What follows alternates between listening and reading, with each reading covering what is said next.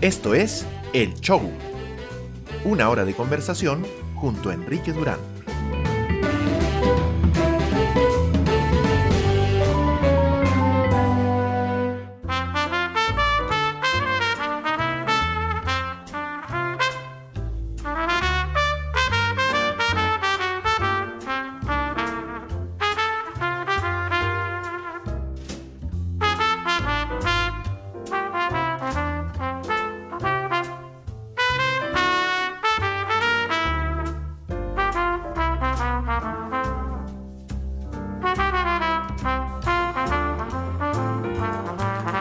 La imagen pero no tenía el micro abierto. Bienvenidos, buenas noches, esto es el show, son las 22.20, soy Enrique Durán.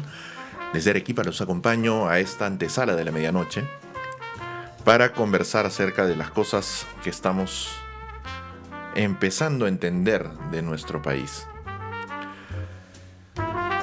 Hoy termina la semana, la primera semana de la cuarta temporada del show. Este es el tercer episodio al hilo y eso me da mucho gusto. Faltan 17 para terminar esta temporada, lo cual nos habla de por lo menos una...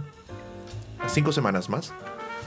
Así que vamos a ver, de repente hay alguna interrupción, ya saben que el show debe aparecer obligatoriamente todos los lunes y todos los miércoles y casi todos los viernes, así que por ahí duramos un poquito más de cinco semanas, pero con la intención de ir cambiando y mejorando cada vez más.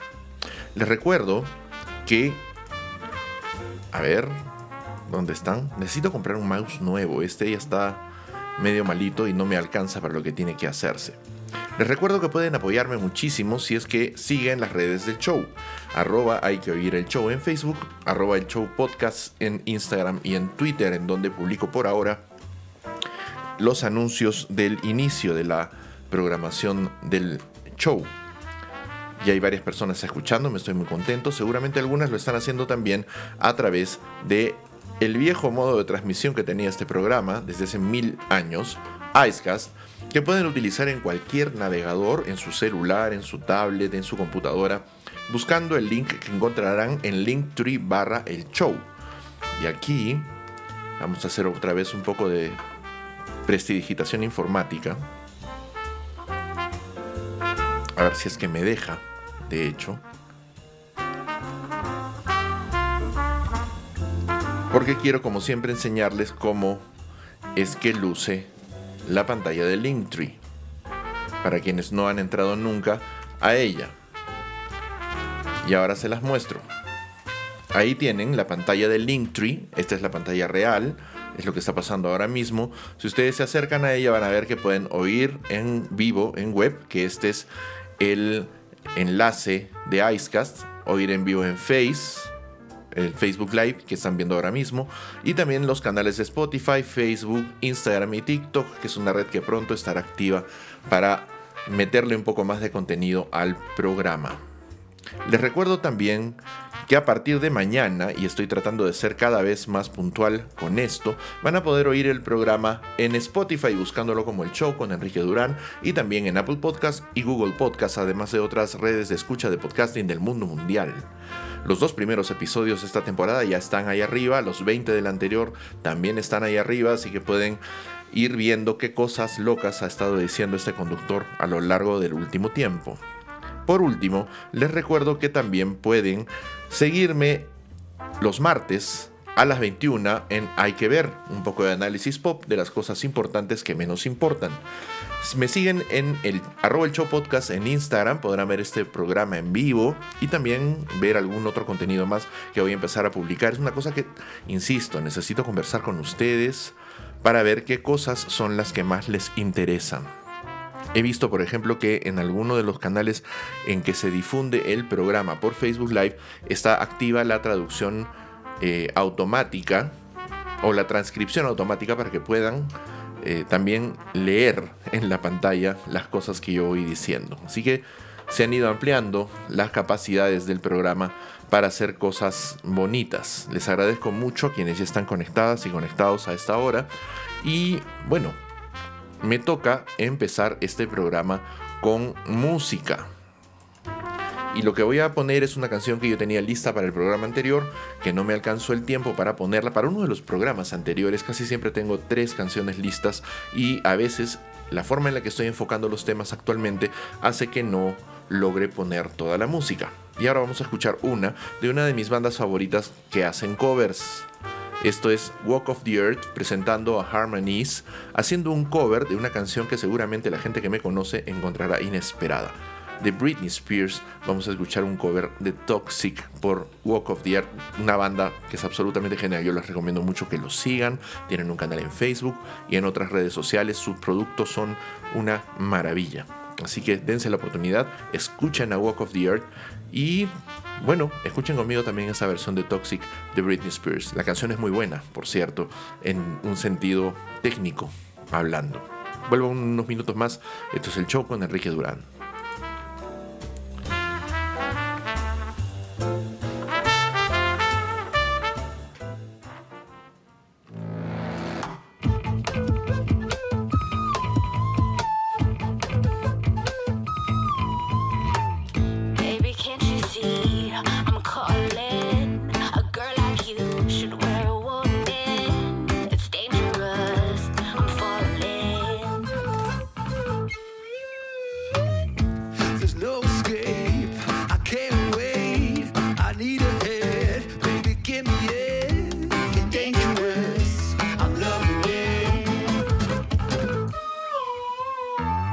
A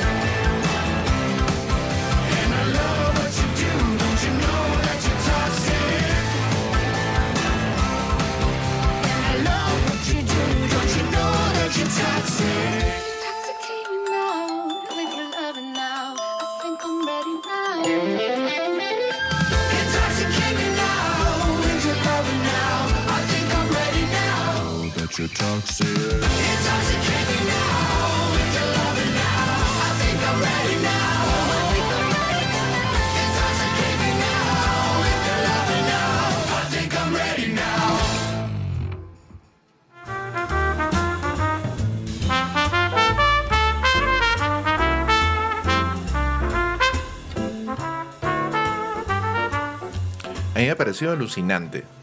Tengo que admitir que Toxic siempre me ha parecido una canción pop muy bien hecha. Técnicamente suficiente, está bien compuesta, la melodía es pegajosa, tiene un riff verdaderamente identificable. Es una buena canción pop. Y las buenas canciones pop no pueden menospreciarse, tengo que decir. me he encontrado con algo extraño. Tengo personas conectadas y hay un comentario aparentemente en la transmisión que no puedo leer, no entiendo por qué. Voy a tratar de indagar un poco más acerca de esto. La nueva configuración de Facebook para sus eh, páginas ha afectado un poco el uso que puedo hacer del programa. Afortunadamente uso también la Meta Business Suite, que es una manera de poder publicar bastante seguido que voy a tener que empezar a utilizar. Tengo que empezar a planificarme un poco mejor. Pero que a parecer me ha hecho un poco de daño en las cosas que puedo leer. En fin. Ya veremos qué es lo que pasó con ese comentario que no puedo ver. Por qué razón no lo puedo ver. Pero en fin, lo que sea. Le agradezco, como ya saben, mucho a todas las personas que me están siguiendo ahora mismo.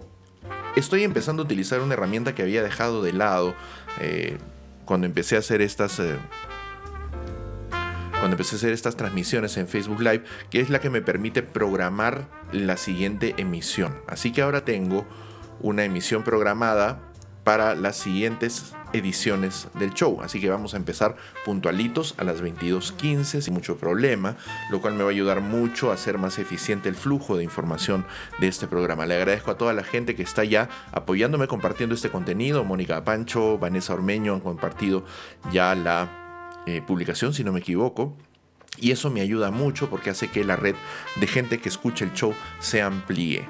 Todavía me falta, ya lo ven, implementar bien esta esta nueva locación. Tengo que hacer algunos cambios más.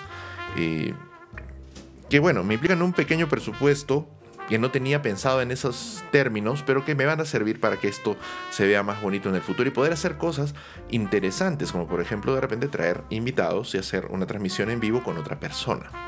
Así que eso me da mucho gusto. Y también tengo el compromiso con todos los que me siguen desde las temporadas anteriores de regresar a las entrevistas, que eso es algo que a partir de la próxima semana empieza a suceder de todas maneras. Si tengo todo bien coordinado, la edición número 4, la del lunes, ya tendrá un invitado remoto esta vez. Ojalá que así sea.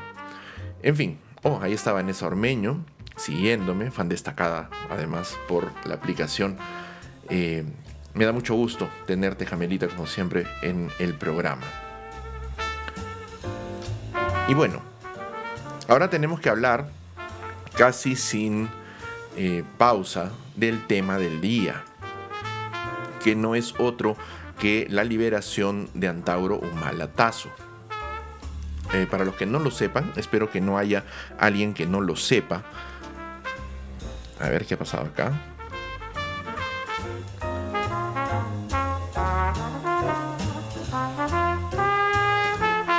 Sí, sí estamos bien.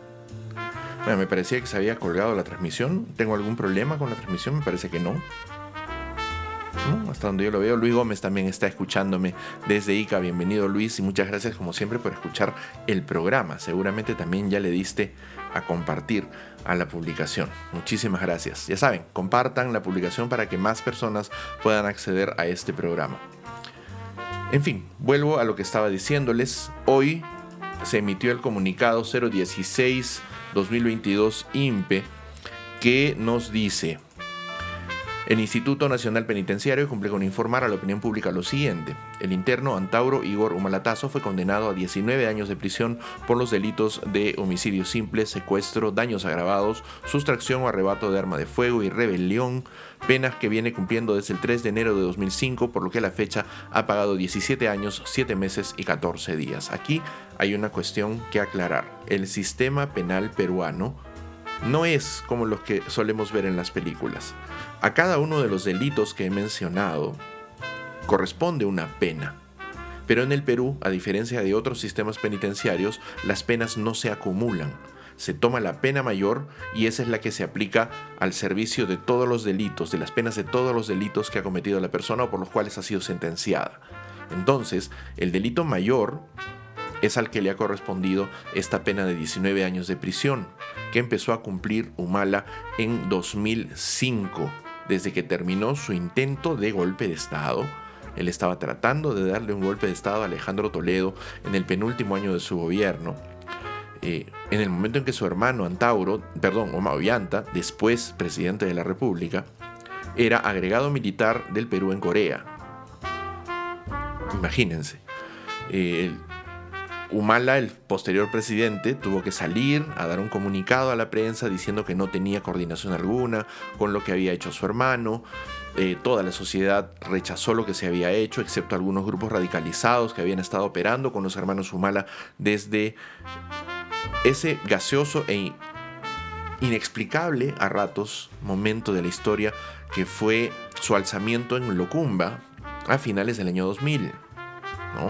Ellos estuvieron eh, recorriendo esa zona de la costa y sierra de Tacna durante unas semanas hasta que finalmente se entregaron a la justicia y fueron, eh, bueno, tratados de una u otra forma, fueron liberados al final Humala pudo seguir su carrera política y Antauro se radicalizó mucho más aún eh, con las bases del movimiento etnocacerista y finalmente terminó intentando este golpe de Estado que él llamaba una rebelión, alzamiento o lo que fuera en Andahuaylas con la muerte de efectivos de la policía en un evento muy violento que terminó con el develamiento de este alzamiento y la prisión para Humala y sus secuaces. El 8 de julio de 2022 continuó con el eh, comunicado, el citado interno solicitó su libertad por redención de la pena por trabajo y educación ante la dirección del establecimiento penitenciario Ancon 2 al amparo de lo establecido en el Código de Ejecución Penal y su reglamento. El Consejo Técnico Penitenciario del eh, Establecimiento Penal ANCON 2, órgano autónomo compuesto por el director del penal que lo preside, el administrador, el jefe de seguridad penitenciario y el jefe del órgano técnico del tratamiento, conforme al procedimiento establecido, emitió la resolución directoral 104-2022, mediante la cual resuelve otorgar libertad al interno Malatazo por el cumplimiento de condena por redención de la pena por trabajo y educación. Ya vemos que no es precisamente la especialidad de estas personas redactar correctamente. La decisión está basada en lo establecido en la Ley 28760, según la cual en los casos de personas sentenciadas por el delito de secuestro, delito con pena más grave del interno malatazo, se deberá aplicar al cómputo, el cómputo de redención de 7 días de trabajo o educación por uno de libertad. Asimismo, según la precitada resolución, el referido interno ha trabajado y estudiado durante su permanencia 3.667 días, lo cual ha permitido redimir su pena en un año y 7 meses. Humala originalmente debió salir de prisión en 2024. Y ahora lo vamos a tener desde mañana en la calle. Debemos recordar que el interno ha presentado anteriormente dicha solicitud hasta en tres oportunidades, sin embargo la autoridad penitenciaria decidió no otorgarle dicho beneficio por no cumplir en ese entonces con el plazo correspondiente a Lima, agosto de 2022. Y esto en resumen es lo que ha pasado hoy día. ¿no? Antaurumala va a ser liberado, que es algo que algunas bases, algunas organizaciones le han estado solicitando en estas semanas de agitación al presidente Castillo. Llamativo, sin duda, me parece. Tengo aquí un texto publicado en Andina al respecto. Será puesto en libertad por cumplimiento de condena, el comunicado.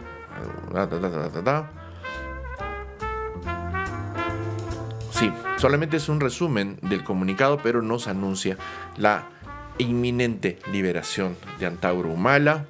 Salud por el Perú. Y nosotros sabemos que esto es peligroso. No es injusto. Ojo, es peligroso. ¿Por qué no es injusto? Porque se ha cumplido con la norma. Y es algo a lo que nos tenemos que empezar a acostumbrar. Nos pasamos el tiempo exigiéndole a las autoridades que cumplan con las normas. Y ahora la han cumplido. Han cumplido la norma. Es un hecho lamentable, es un hecho aberrante para cualquier ciudadano en este país, pero ahí está. Está pasando, va a pasar. Si no estoy equivocado, va a pasar mañana mismo. ¿Qué es lo que va a hacer? Humala ha anunciado que pretende eh, recuperar su carrera política y aparentemente la base firme de su movimiento etnocacerista continúa esperando a su líder, que ha sido la mayor amenaza ideológica, si quieren, de miedo, si quieren, para el sistema democrático peruano en las últimas décadas. Piensen, Humala está preso desde 2005. Ha estado preso durante el gobierno de García, el de Humala, su hermano, que no lo indultó, y también los de Kuczynski, Vizcarra, Merino, Sagasti y ahora el de Pedro Castillo. De los últimos cinco presidentes del Perú lo han tenido ahí. Qué interesante. En fin, ¿qué es lo que nos sucede a nosotros con estos asuntos? Lo ponía en la miniatura del programa más temprano. Y me permito recordárselos, ¿no? ¿Estamos listos para algo? ¿La sociedad peruana está preparada para las consecuencias de vivir en democracia? La campaña del año pasado, la campaña de 2016, parecen mostrarnos fehacientemente que no es así, que no estamos listos para nada. Porque, incluso antes, en 2011, cuando resultó electo Ollanta Humala, no estábamos listos para aceptar la victoria de una candidatura que nos resultara temible. Dirán algunas personas que los que somos antifujimoristas, yo lo soy, no tengo ningún empacho en admitirlo, eh, tampoco estamos preparados para una victoria de Keiko Fujimori, definitivamente no, no creo que estemos preparados, espero que nunca suceda. Y si sucede, vamos a ver qué es lo que, es, lo que podemos hacer. Pero si pasase, tendríamos que aceptar el resultado, porque eso es lo que la gente vota.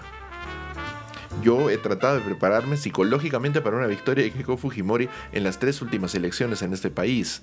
Y tengo que admitir que aunque la posibilidad me aterra en lo personal, es algo que puede llegar a pasar. Estas inminencias y nuestra incapacidad para enfrentarnos a ellas describen un poco el mare magnum que es la política en el Perú pero no solamente la política en el Perú. Nuestra percepción de la realidad parece estar de alguna manera atravesada por ciertas líneas de las que no logramos desprendernos. Y en el caso de personas como Antauro Humala, me parece que hay una que es fundamental y que de una forma u otra atraviesa todo lo que se hace en el Perú. ¿Cuál es esta línea? No estamos listos para la libertad de nuestros delincuentes, no estamos listos para la libertad de nuestros presos. Eventualmente, nuestros presos van a salir libres. Hagamos un cálculo simple. A ver. No recuerdo, por eso voy a consultar aquí. Voy a hacer mi, voy a hacer mi Wikipedia de inmediato. ¿Cuándo? A ver, Alberto Fujimori tiene ahora mismo 84 años.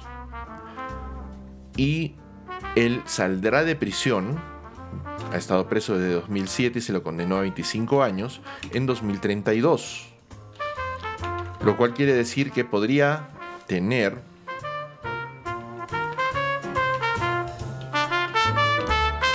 ...94 años en el momento de salir de prisión legalmente. ¿Es posible que Fujimori alcance esa edad? Sí. Supuestamente está muriéndose hace más de 10 años y no lo está haciendo, no está muerto. Sus enfermedades son crónicas pero no son letales al parecer. Y es muy probable que veamos aún más años de Fujimori prisionero. Nos faltan 11 años, 10 años y un poco más para que Fujimori cumple su sentencia. ¿Podría cumplirla? Sí. Y si cumple su sentencia, ¿le va a corresponder salir del penal? Sí, le va a corresponder. Así, es tan simple.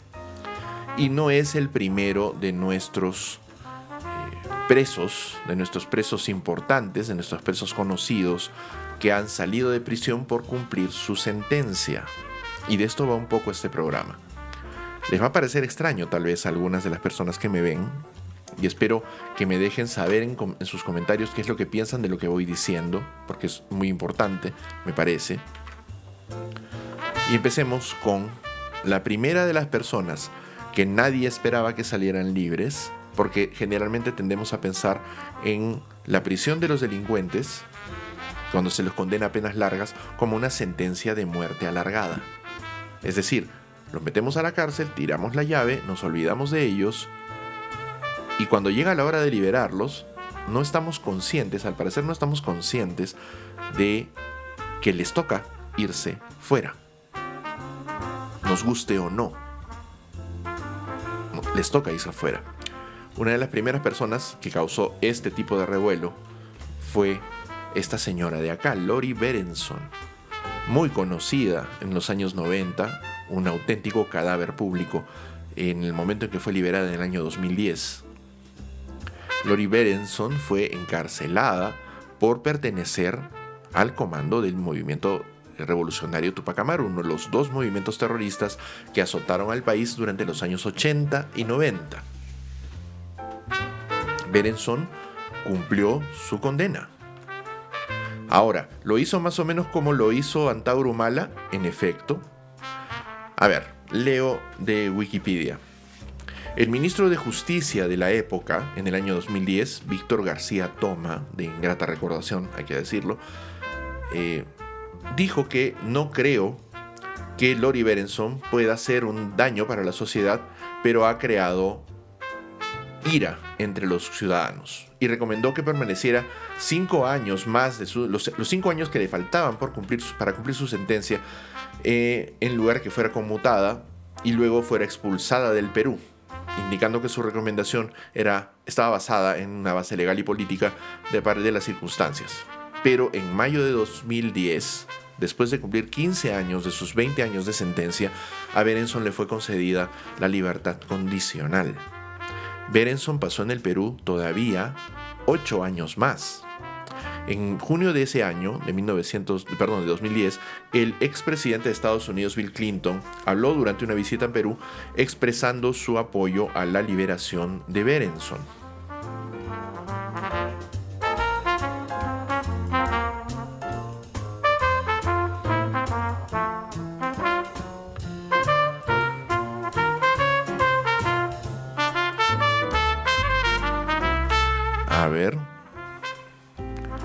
Otra vez estoy volviendo a tener un hipo en la transmisión y estas cosas no me gustan, la verdad. Lo estoy comentando ahí porque eh, esto se está grabando, afortunadamente. Las personas que van a escuchar esta transmisión en vivo en Spotify mañana en la mañana, o esta mañana, si es que lo están escuchando ahora mismo, pues van a poder encontrar este segmento completo, pero ahora mismo tenemos un problema de un iPod en la red. Se está volviendo a conectar.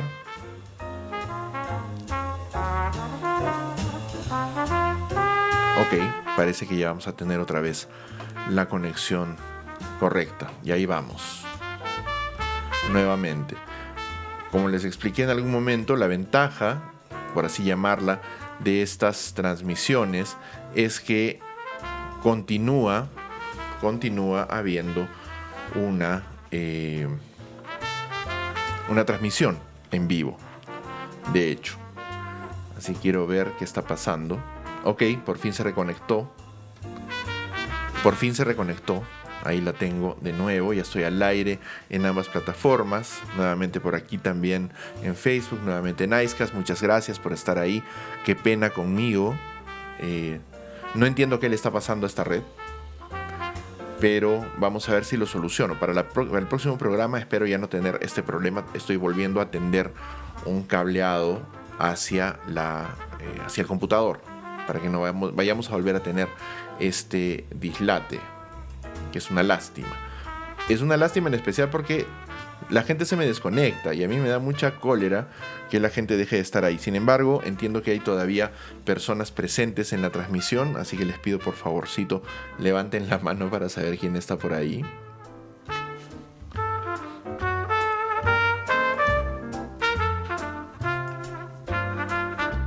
En fin, ahí seguimos. Sí, Mónica, he tenido un problema con la red. Eh, y eso me harta. Pero ya bueno. ¿Qué puedo hacer?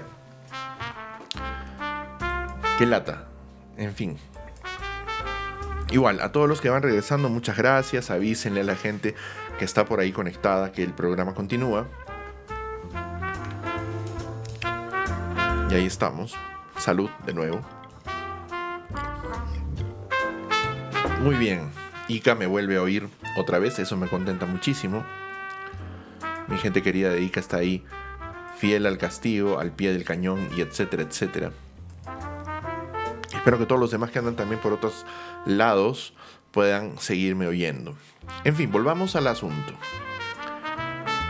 Lori Berenson fue liberada entonces en el año 2010, permaneció en el país hasta 2018, como les estaba diciendo. En 2010 el presidente, el expresidente de Estados Unidos, Bill Clinton, apoyó la liberación de Berenson, eh, diciendo que cuando él era presidente había intentado lograr esa liberación. Eh, Berenson, por ejemplo, fue una de las víctimas del sistema judicial depredador que instauró Alberto Fujimori. Y esa es una cosa que yo he comentado con amigos a lo largo de las últimas décadas, porque entre todas las cosas de las que podemos culpar a Fujimori, tal vez la más grave haya sido la perversión de nuestro sistema judicial, que no era perfecto antes de él, pero que incluyó un, un ítem que lo hizo peligroso no solamente para los prisioneros de la justicia peruana o para cualquier persona que tuviese que vincularse con ella, sino específicamente para las personas acusadas de terrorismo. Como saben, durante esa época, si no lo saben, ojalá sirva de algo este programa ahora mismo, eh, hubo muchas personas que fueron acusadas falsamente por el sistema de delación eficaz de los años 90 de ese delito. Por ejemplo, el político Yehude Simon, que por su militancia de izquierda fue calificado como miembro del MRTA y fue encerrado en prisión. Él fue una de las personas que fueron liberadas por la Comisión de Indultos formada durante el gobierno de Fujimori, presidida por el padre Hubert Lancier, para eh, verificar que las sentencias que se habían emitido eran justas en medio de escándalo internacional. Uno de esos escándalos fue precisamente la prisión de dos personas, Lori Berenson y, si no estoy equivocándome, Peter Cárdenas Schulte.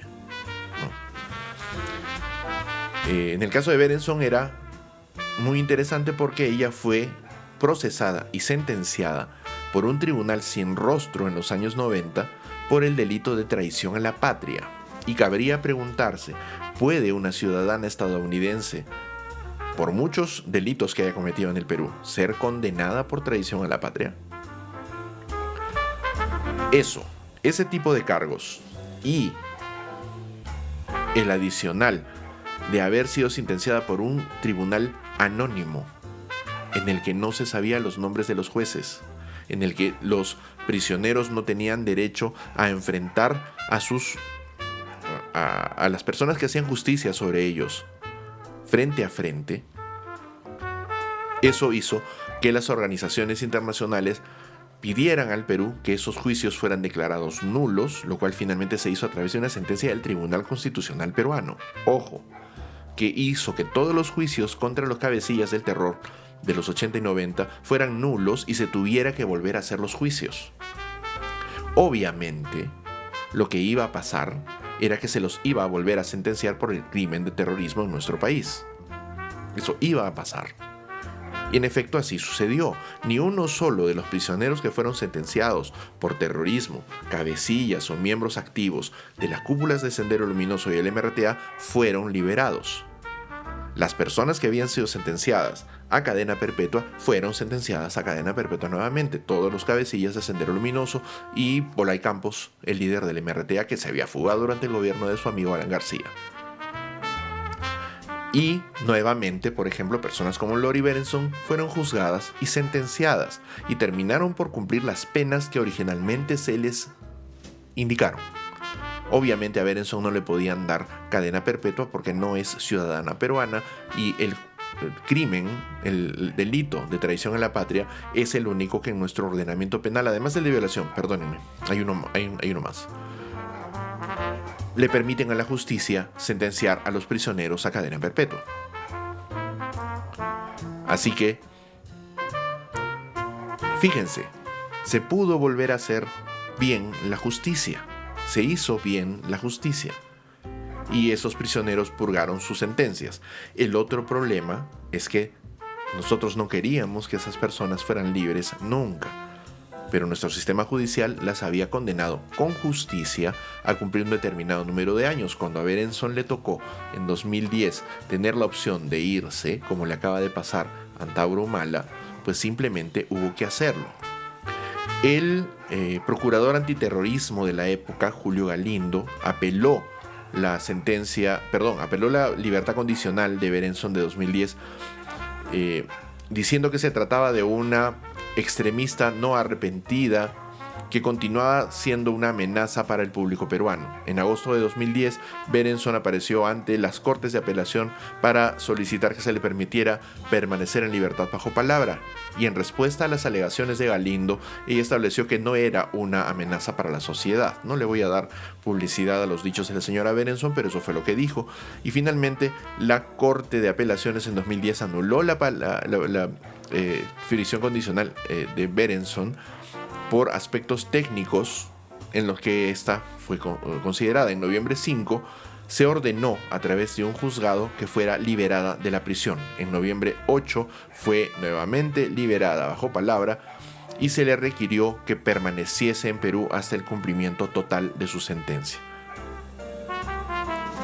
Así que finalmente ella terminó cumpliendo su eh, sentencia en 2015 y se fue del país en ese año no ha vuelto al Perú. No, no creo que hayamos vuelto a escuchar una sola palabra de la señora Berenson referida al Perú. ¿Eso quiere decir que esta persona no hizo lo que hizo, que no fue parte de una organización criminal? No. Eso no es así. Pero finalmente cumplió la sentencia que le impuso con justicia la justicia peruana y se fue. Es lo que tocaba que pasase es la única persona que se ha ido después de tener una sentencia de este tipo en nuestro país? No, no es la única. Hay más personas que se han ido después de cumplir esas sentencias. Y vamos a ver un caso más antes de... Eh, a ver... Ajá, aquí está. Y este es mucho más complicado, porque no se trata de un eh, de un activista o una persona que estuviera vinculada, que no fuera peruano. Se trata de uno de los cabecillas de Sendero Luminoso, Osman Morote Barrio Nuevo, capturado años antes de la, de la caída de la cúpula senderista con Abimael Guzmán en el 92. Me parece que el 88 u 89 fue capturado Osman Morote, a quien las autoridades consideraban el número 2 de Sendero, la otra cabeza del monstruo. Fue capturado y sentenciado y cumplió carcelería desde 1998, perdón, 1988.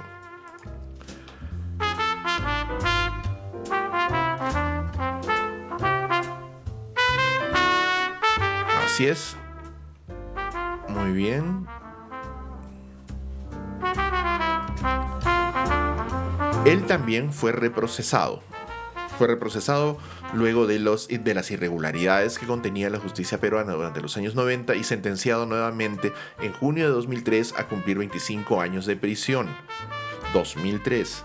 Él había estado preso desde 1988, así que para ese momento ya tenía 15 años de prisión cumplida. Debió haber salido eh, libre en julio, junio de 2013 y continuó preso, y aunque continuó preso porque tenía juicios pendientes. Y esta es también una figura compleja, a veces de entender para el público, sobre todo porque nadie está explicándole estas cosas al público y esto es algo que no debería pasar. Es una lástima verdaderamente que no se explique más lo que sucede. Pero en fin, Morote estuvo prisionero todavía un tiempo.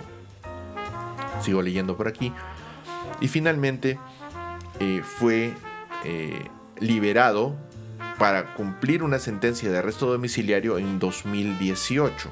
Él todavía continuaba siendo juzgado por una masacre, la masacre de Soras, en donde murieron más de 100 campesinos durante la época de Sendero Luminoso en 1984. Ese juicio estaba pendiente y finalmente fue intervenido unos meses después de ser liberado en 2018 y nuevamente condenado a cadena perpetua, la que cumple actualmente en el penal Ancon 1. Sin embargo, tuvo un periodo en el que estuvo fuera de la cárcel, uno de los verdaderamente peligrosos integrantes de Sendero Luminoso. ¿Y por qué estaba fuera de la cárcel? Porque le tocaba irse. Porque la justicia había, lo había sentenciado a servir una pena determinada y Morote la cumplió. Y lo que tocaba era que se fuera.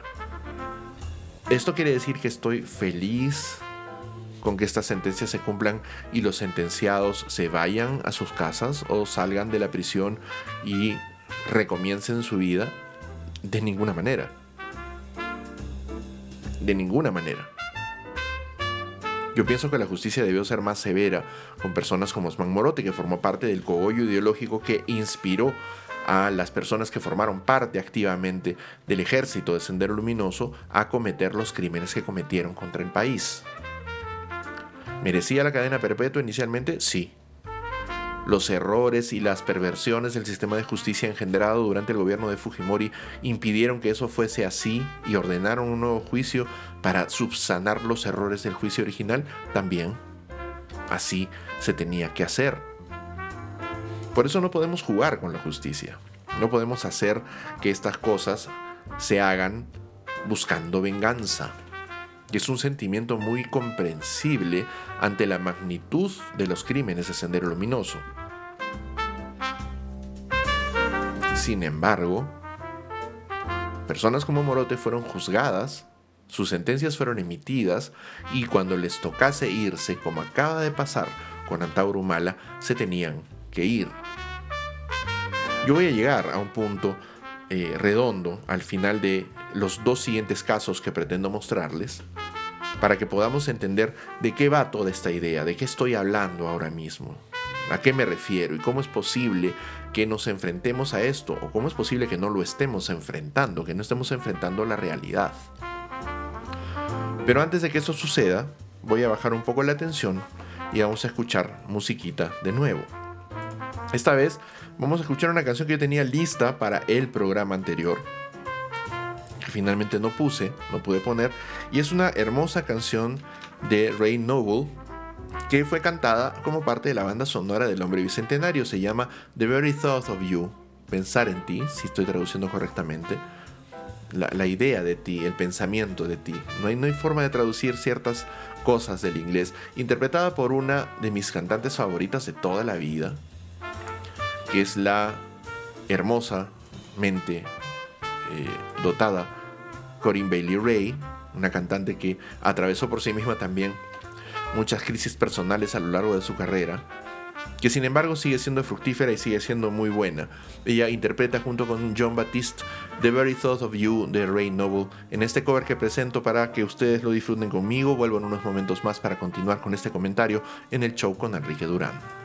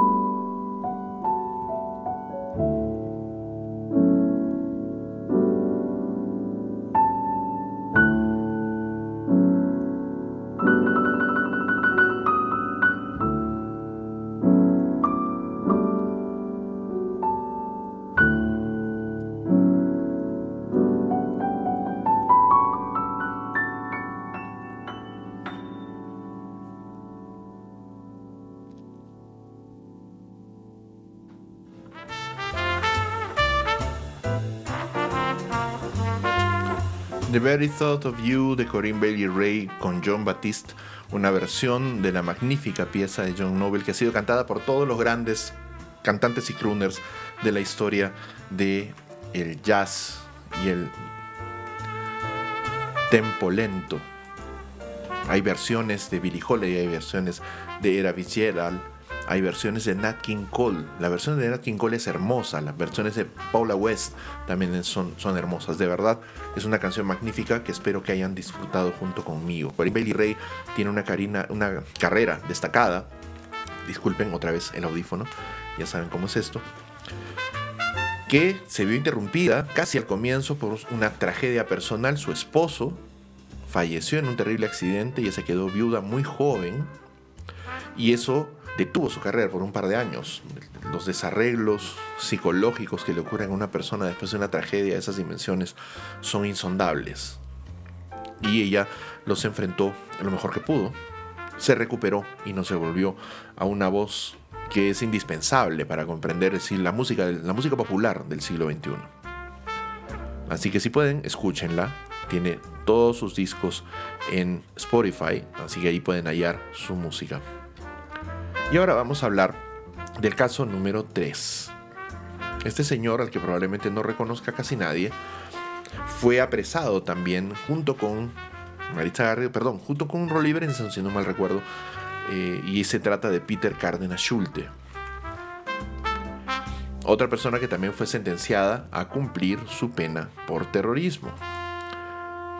Y aquí me remito a eh, la nota de eh, el IRTP de marzo 22, de, perdón, de septiembre 22 de 2015.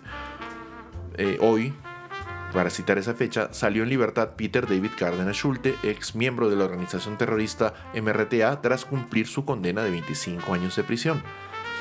Está saliendo con la pena cumplida, no sale con ningún beneficio, los delitos de terrorismo no tienen beneficios penitenciarios, se ha cumplido con la pena y el INPE lo único que tiene que hacer es darle la libertad le indicó en el que era jefe del INPE en ese momento, Julio Magán.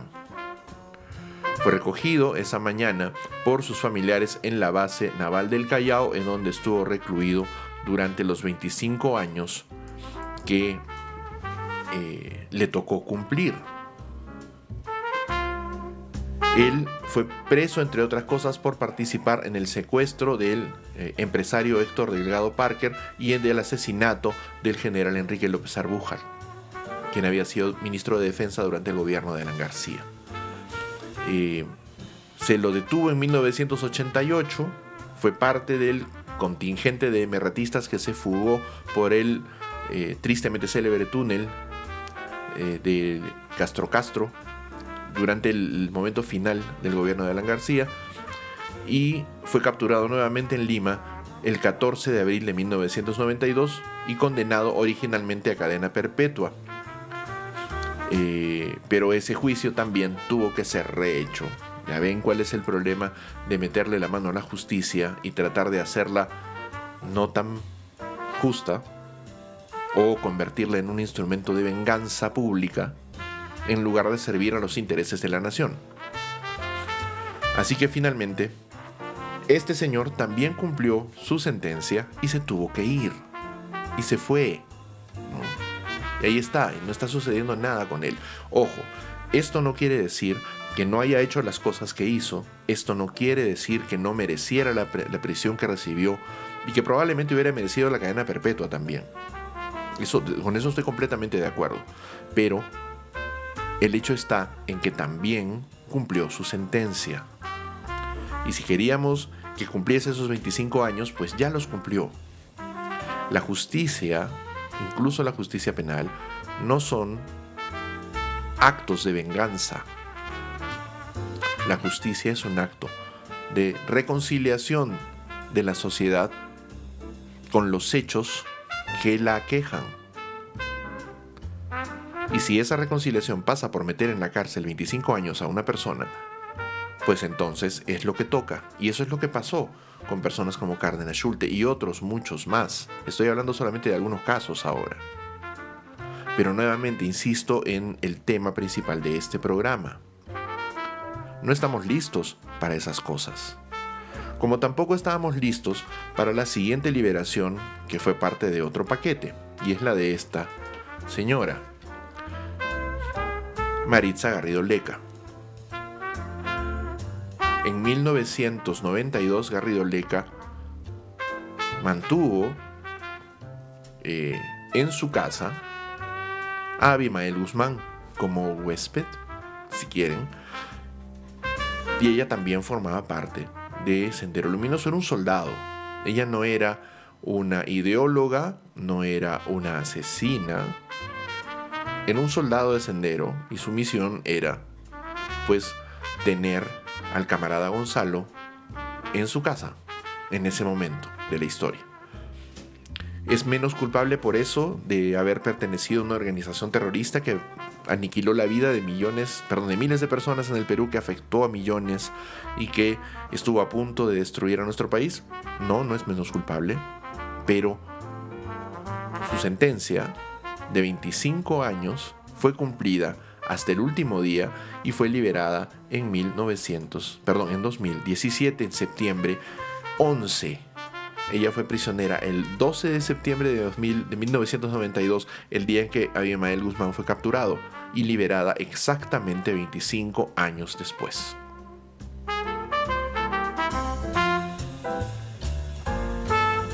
Nuevamente, Garrido Leca fue presentada como eh, un monstruo criminal. Y aunque en efecto esta persona perturbada, ideologizada, fue parte del aparato que mantenía con vida a Abimael Guzmán en ese momento de la historia peruana, cumplió su sentencia. Se la sentenció por eso. ¿Ustedes preferirían que las cosas fueran distintas?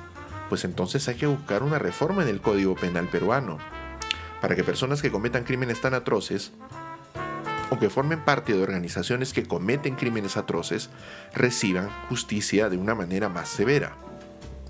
¿Pero eso lo podemos hacer tratando de vengarnos de la gente? No, porque no es venganza la justicia.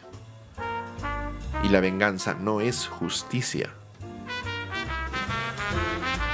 Esta es una consideración muy compleja y yo lo entiendo. Me, pregunto a mí mismo, mientras les estoy diciendo estas cosas, me cuestiono a mí mismo si no estoy atravesando una línea. Pero en efecto, tenemos que empezar a comprender que si deseamos que este país sea lo que muchos soñamos, tenemos que incluir algunas consideraciones en esa búsqueda. Y una de esas consideraciones es que la justicia tiene que ser justa.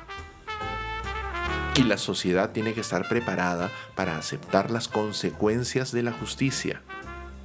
Y aquí hay un caso, el último de esta lista que quiero comentar con ustedes este día, que es probablemente el más llamativo de todos, el de Abimael Guzmán Reynoso.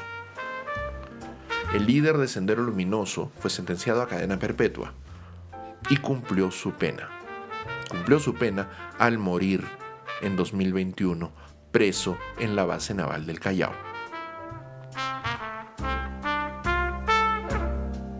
¿Qué fue lo que pasó? Y, esto es, y es aquí donde quiero que todos hagamos ejercicio de memoria porque eso no ha pasado ni hace un año. Hace 11 meses más o menos fue que sucedió la muerte del líder de Sendero Luminoso. Cuando murió Abimael Guzmán, el sistema no estaba preparado para saber qué hacer con su cuerpo. No existía un solo ordenamiento legal en el Perú que nos dijera qué hacer con el cuerpo del líder de Sendero Luminoso. Por esa razón, su esposa, Elena Iparraguirre, que continúa presa en la base naval del Callao, me parece que fue trasladada finalmente o a Piedras Gordas o a Chorrillos. en fin, Iparraguirre, que está presa, solicitó a través de su abogado que se le permitiera tener acceso al cuerpo de su esposo para enterrarlo. Finalmente, torciendo nuevamente el sistema judicial, esta vez con un fin, bueno, lógico, el cadáver fue cremado y dispuesto en un lugar no conocido porque eso es lo que corresponde, es la tradición legal en América Latina, por ejemplo, para otro tipo de procederes similares. Eh, Guzmán es el primer líder terrorista de América Latina que muere en prisión. No. Eh, Jorge Rafael Videla, líder del terrorismo de Estado de la dictadura argentina del 76, también falleció en prisión en su segundo o tercer ingreso a la cárcel, ya no recuerdo cuál fue, pero falleció en prisión y su familia no quiso recibir el cuerpo para que fuera enterrado. y quería que lo enterraran en Villa Mercedes, el lugar en donde él había nacido, y finalmente no se lo enterró ahí, se lo enterró en un lugar desconocido, para que no hubiera un culto, porque imaginen, en Argentina hay personas que le rinden culto a Videla, porque piensan que lo que hizo estaba bien, de la misma forma que en Perú hay personas que piensan que lo que hizo Guzmán estaba bien. Pero esas normas tienen que estar escritas. Y el sistema peruano estaba tan poco preparado para eso que no había ninguna norma que nos dijera, no existe una norma que nos diga qué hacer con los cuerpos de los prisioneros que cumplen su sentencia de cadena perpetua. No tenemos una norma que nos diga qué hacer con los cuerpos de los prisioneros por terrorismo que cumplan sus sentencias de cadena perpetua en el Perú. O sea que sus muertes sucedan en prisión. No tenemos una norma que diga explícitamente qué hacer y por muy engorroso o burocrático que les parezca esto a algunos, necesitamos normas explícitas que nos digan qué hacer en estos casos, porque de lo contrario continuamos viviendo en la anomia. En ese momento, cuando falleció Guzmán, se comentó mucho en los medios de comunicación, lo que voy a repetir ahora mismo. ¿Qué han hecho los congresos desde 1992, o ya, desde el año 2001, cuando regresó la democracia formalmente al Perú? ¿Qué han hecho los congresos peruanos durante 20 años? Han intentado dar una norma que nos permita saber cómo enfrentarnos a ese segundo momento después de la justicia? Ninguna. Porque no están preocupados por darle mejores normas al Perú. porque nuestros gobernantes y nuestros parlamentarios no están pensando en el bien supremo de la nación, lo cual es patente en esta temporada tan horrible que estamos viviendo ahora. No estamos listos, no estamos listos para nada. ¿Qué pasaría, por ejemplo, qué pasaría si es que mañana el Congreso de la República decide destituir a Pedro Castillo, decide destituir a Dina Boluarte y la presidencia del Congreso, eh, en este momento elegida, eh, ejercida por Lady Camones, finalmente toma las riendas del Poder Ejecutivo. Tenemos una costumbre desarrollada desde 2000 eh, con la caída de Fujimori y la ascensión de Paniagua a la primera magistratura, que nos dice que el presidente del Congreso convoca inmediatamente elecciones, elecciones que deben realizarse en el periodo inmediato posterior, es decir, en el siguiente mes de abril, porque fue lo que pasó con Paniagua, que ascendió al poder en, en noviembre de 2000, para llevar a cabo, entre otras cosas, elecciones en abril de 2001.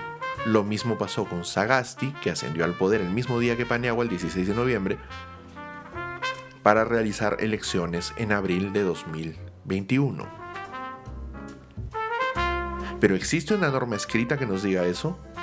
No, no existe una norma escrita que nos diga eso. Tenemos antecedentes decisiones de congresos particulares que se han tomado en momentos particulares, pero no tenemos una norma que nos proteja, una norma que proteja el sistema político peruano. Estamos listos para saber qué pasaría si de pronto todo el poder ejecutivo muere en un accidente como sucedió hace unos años en Polonia, donde el, presidente de Polonia fallece en un accidente después de visitar el sitio histórico de la masacre de Katyn. Su avión se cae, Jaruzelski creo que era, eh, su avión se cae y muere en todo. Todo el poder ejecutivo polaco murió en, esa, en ese accidente.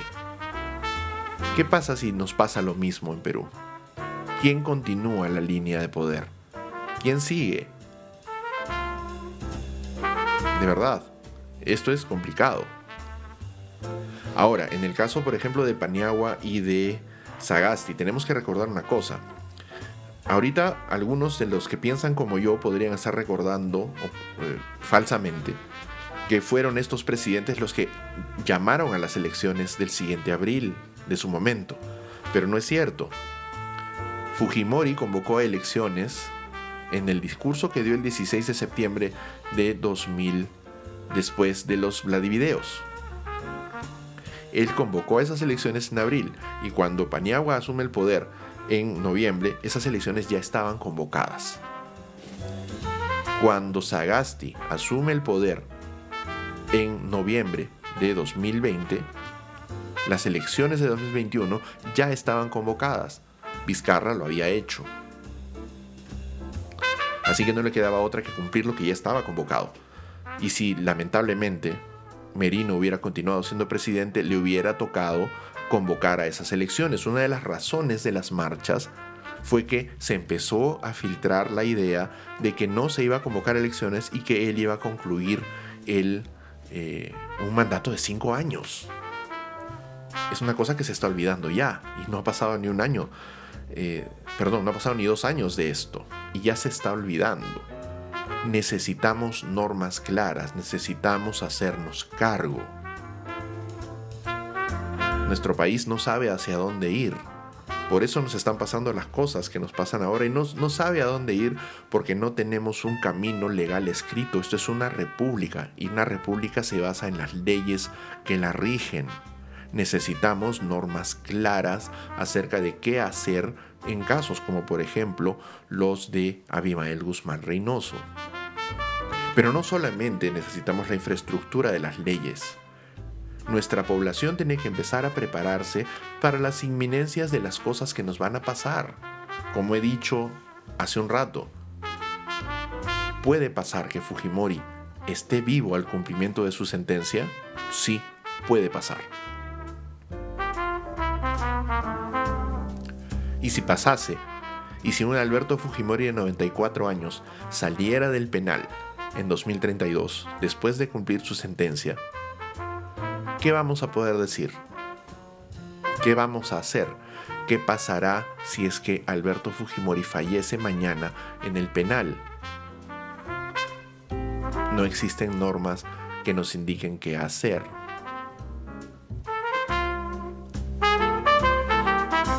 ¿Qué hacemos ante una democracia que no está preparada para hacer lo que tiene que hacer?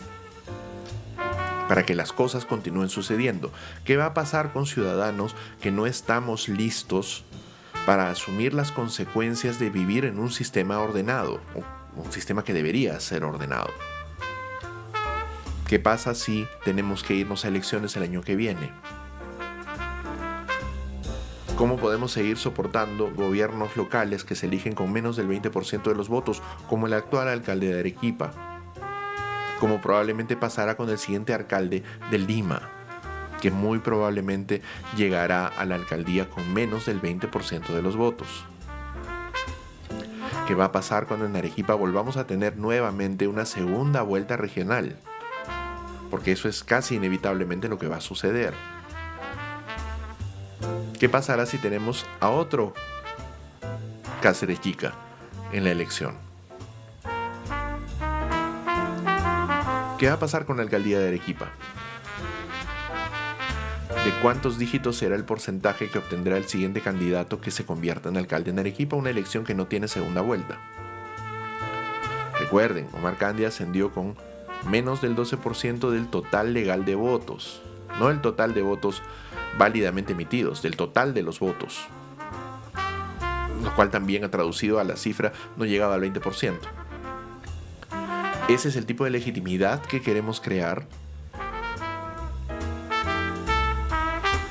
Esta sociedad que olvida todo, que pretende enviar a sus monstruos más grandes, como este tipo, a un depósito a que desaparezcan, pero no combate las ideas de esta persona y no combate las causas por las que esas ideas se convirtieron en combustible para lo que sucedió con el país durante las décadas de los 80 y 90 del siglo XX.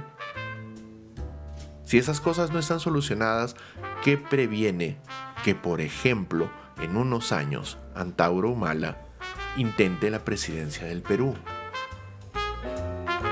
¿Qué vamos a hacer? ¿Cómo vamos a responder como sociedad si, como es muy posible, Antauro Humala pasa a la segunda vuelta de una hipotética elección presidencial?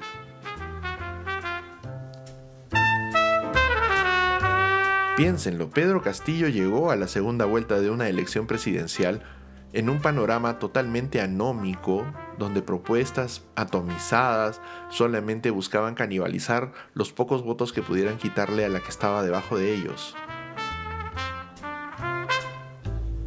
Una persona que lamentablemente, aunque nos parezca grotesco, tiene un sistema de ideas y personas que han seguido esas ideas durante dos décadas, casi. Dos décadas, 20 años. ¿Qué hacemos cuando esa persona intente llegar al poder tal vez el año que viene? O si no en 2026. ¿Qué hacemos cuando inevitablemente esa persona arrastre votos a su favor?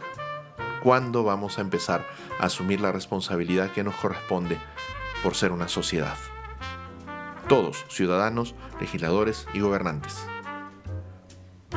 Espero que esto sirva un poco para alentar una conversación. Yo tengo que terminar porque ahora está programado el fin del show a las 11.30, así que rapidito nomás les digo que el martes voy a estar transmitiendo, hay que ver un poco de análisis pop de las cosas importantes que menos importan desde las 21 en arroba el show podcast. Les recuerdo que desde mañana van a poder escuchar el programa en Spotify, buscándolo como el show con Enrique Durán, y también lo hallarán en Apple Podcast y Google Podcast y otros agregadores de podcasting del mundo mundial.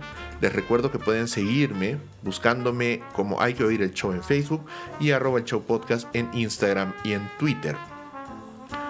Y eso sería todo. Les agradezco mucho a todas las personas que me han acompañado esta noche, a quienes han compartido el contenido del programa y a quienes espero encontrar en la siguiente edición el lunes a partir de las 22.15 en el cuarto episodio de esta tercera temporada, de esta cuarta temporada. Esto ha sido el show con Enrique Durán. Nos reencontramos el lunes. Chao.